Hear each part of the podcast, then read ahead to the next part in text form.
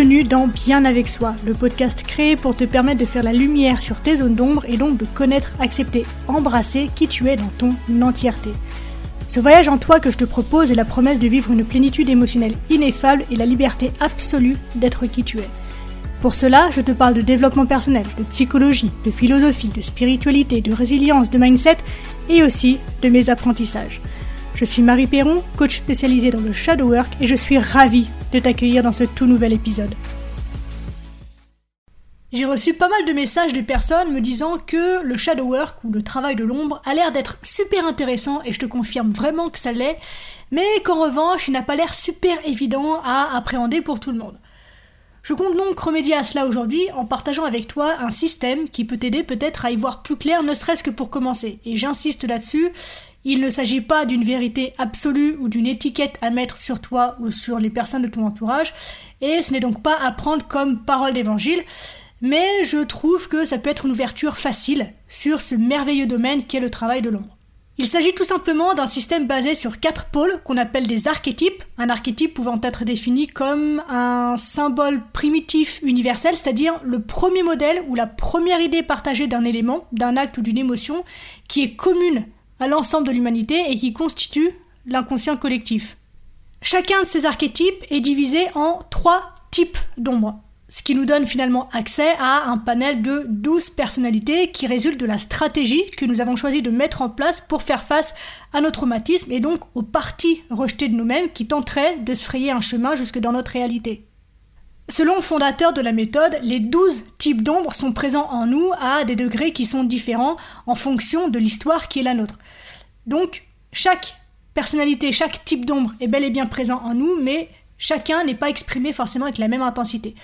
Pour faire simple, en identifiant quel archétype dirige ton inconscient, tu as la possibilité d'identifier en même temps lequel semble muet. Et à partir de là, eh bien, tu peux mettre en place des stratégies pour équilibrer la présence et l'action de ces diverses parts en toi.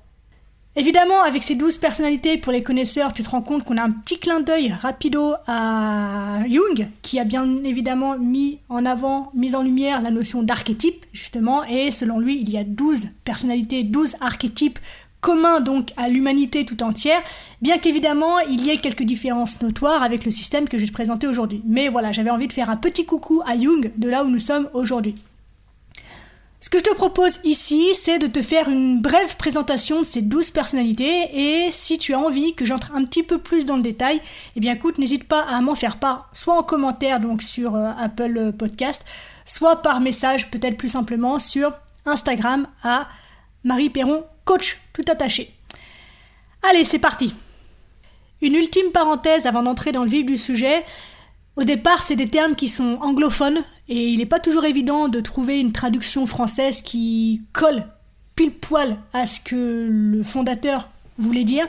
Donc écoute, on va se débrouiller ensemble pour que ça ait l'air de quelque chose, mais globalement on devrait s'en sortir. Mais s'il y a des fois je te sors des noms bizarres ou qui n'existent pas en français, attache-toi simplement à la symbolique ou à l'image qu'il y a derrière et à ce qu'il y a entre les lignes, sans forcément t'attacher aux mots tels quels. Voilà, je referme ma parenthèse et cette fois-ci, je te donne le premier archétype qui est l'archétype du magicien.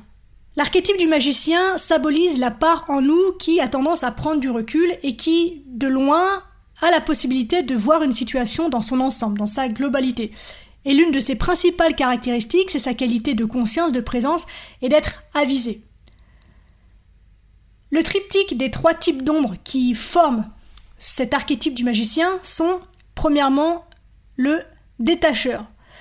Le détacheur, c'est le côté de nous qui reste séparé de l'intensité de la vie et qui a cette capacité justement d'être observateur aussi bien que celle d'être objectif. Les personnalités donc de type détacheur ont tendance à être bien informées, à être plutôt indépendants et autonomes, au point de pouvoir paraître cool, mais dans le sens distant et un peu je m'en foutiste.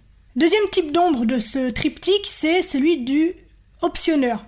L'optionneur représente le côté de nous qui a cette capacité à peser diverses options et peut apprécier différentes perspectives d'une même situation, ce qui lui permet de servir de médiateur entre les gens et d'apporter une forme d'harmonie. Pour ceux qui connaissent l'énéagramme, il y a ce petit côté neuf du médiateur dans le type optionneur. Les optionneurs ce sont des personnalités qui aiment généralement garder toutes les possibilités ouvertes au point de pouvoir parfois tergiverser longtemps et d'éviter de prendre de vraies décisions afin de ne fermer justement aucune autre possibilité. Enfin, dernier type de ce triptyque, c'est celui de l'alerteur, ou du lanceur d'alerte, on va dire. Le lanceur d'alerte, c'est ce côté de nous qui a tendance à tout remettre en question et qui est particulièrement attentif aux problèmes potentiels. Et les lanceurs d'alerte, donc, font souvent donc, bah, de bons lanceurs d'alerte, justement, peuvent parfois servir d'avocat du diable ou de chien de garde parce qu'ils veulent absolument protéger les gens contre d'éventuels dangers, au point qu'ils peuvent être particulièrement pessimistes et cyniques. Le deuxième archétype, c'est celui du souverain. Le souverain, c'est la part de nous qui a tendance à prendre le leadership dans la vie et qui a cette propension à être une figure mondiale, à être un parent idéal ou un capitaine d'équipe. Il se caractérise notamment par sa qualité de positivité. Le premier type d'ombre de ce nouveau triptyque, c'est l'idéaliste. L'idéaliste représente le côté de nous qui a tendance à voir grand et qui propose toujours une vision nouvelle des choses, plus grande et meilleure que la façon dont les choses pourraient être. C'est un personnage qui est plutôt enjoué et optimiste, et les idéalistes voient généralement le côté ensoleillé de tout et aiment l'aventure, la nouveauté, les nouvelles personnes et les nouveaux endroits, au point qu'ils ont parfois du mal à s'engager dans quoi que ce soit et de tenir leurs promesses sur le long terme puisqu'ils ont toujours besoin de nouveautés et sont soumis au syndrome de l'objet brillant en fait. Deuxième type de ce triptyque, c'est celui de l'affecteur. L'affecteur, c'est la part de nous qui semble plutôt confiante, charismatique et accomplie. C'est un type de personnalité qui est plutôt inspirant et joyeux, et les affecteurs peuvent motiver les autres et prendre les devants. Ils sont absolument certains qu'ils peuvent réussir n'importe quoi, et ils prospèrent sur les risques et par conséquent peuvent parfois s'effondrer. Malgré tout, ils ne supportent généralement pas d'être considérés comme des échecs. Leur image est d'une importance vitale pour eux, au point que d'autres peuvent se demander s'ils sont authentiques ou simplement affectés, entre guillemets, par une problématique quelconque. Dernier type de ce deuxième triptyque, c'est celui de la famille d'accueil. Le type famille d'accueil représente le côté de nous qui est attiré par le soutien et l'attention envers les autres.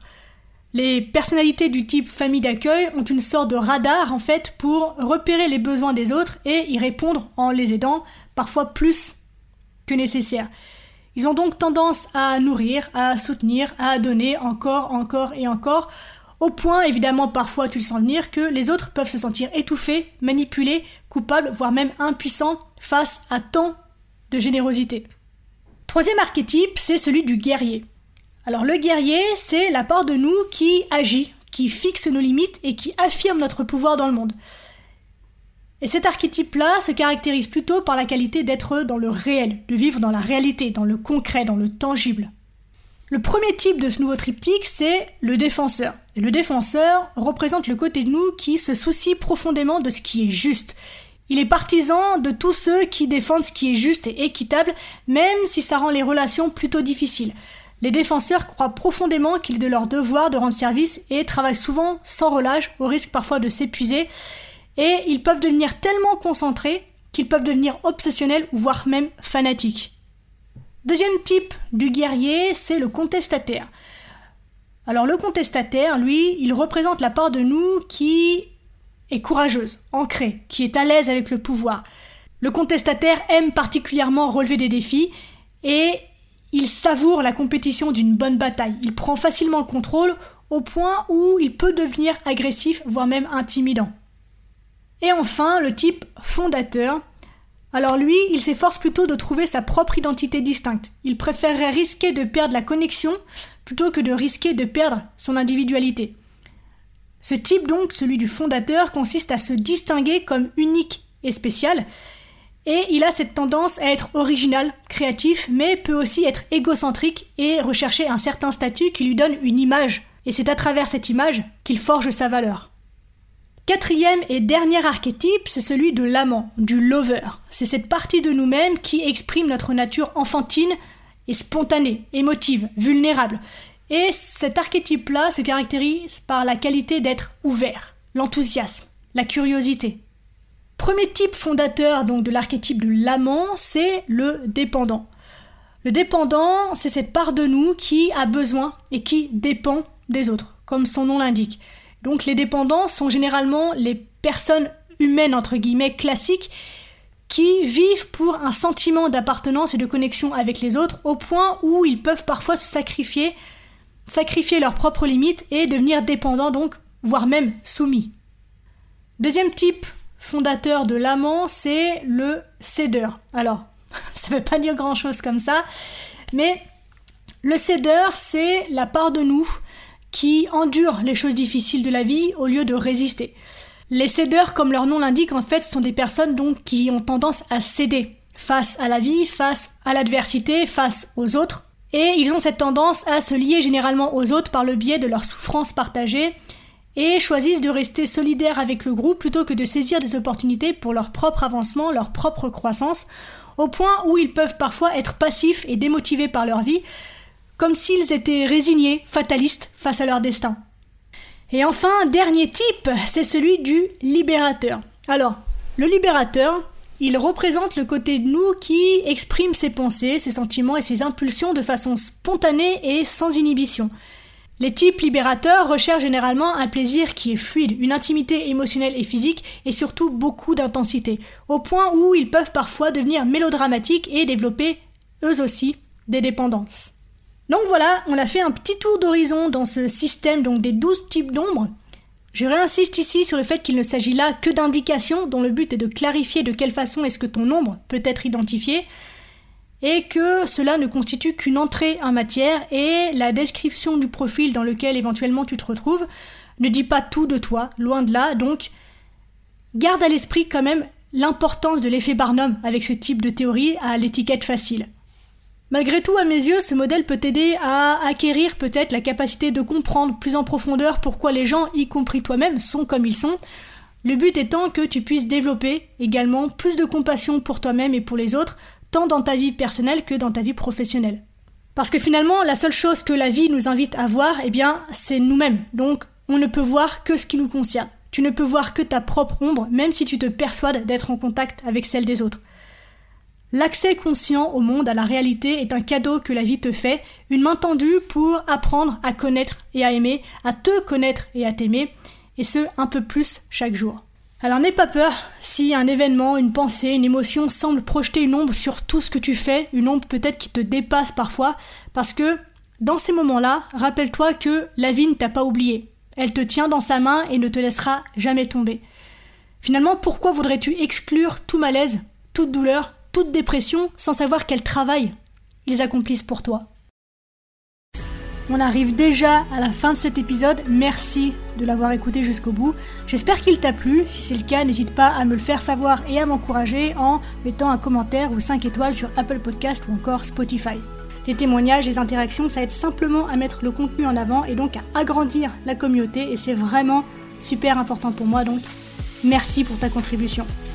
Dernière chose, si tu as envie de me poser des questions, d'interagir avec moi ou de me soumettre des sujets que tu aimerais que j'évoque dans ce podcast, eh bien n'hésite pas à me le faire savoir en privé sur Instagram, le lien se trouve dans la description.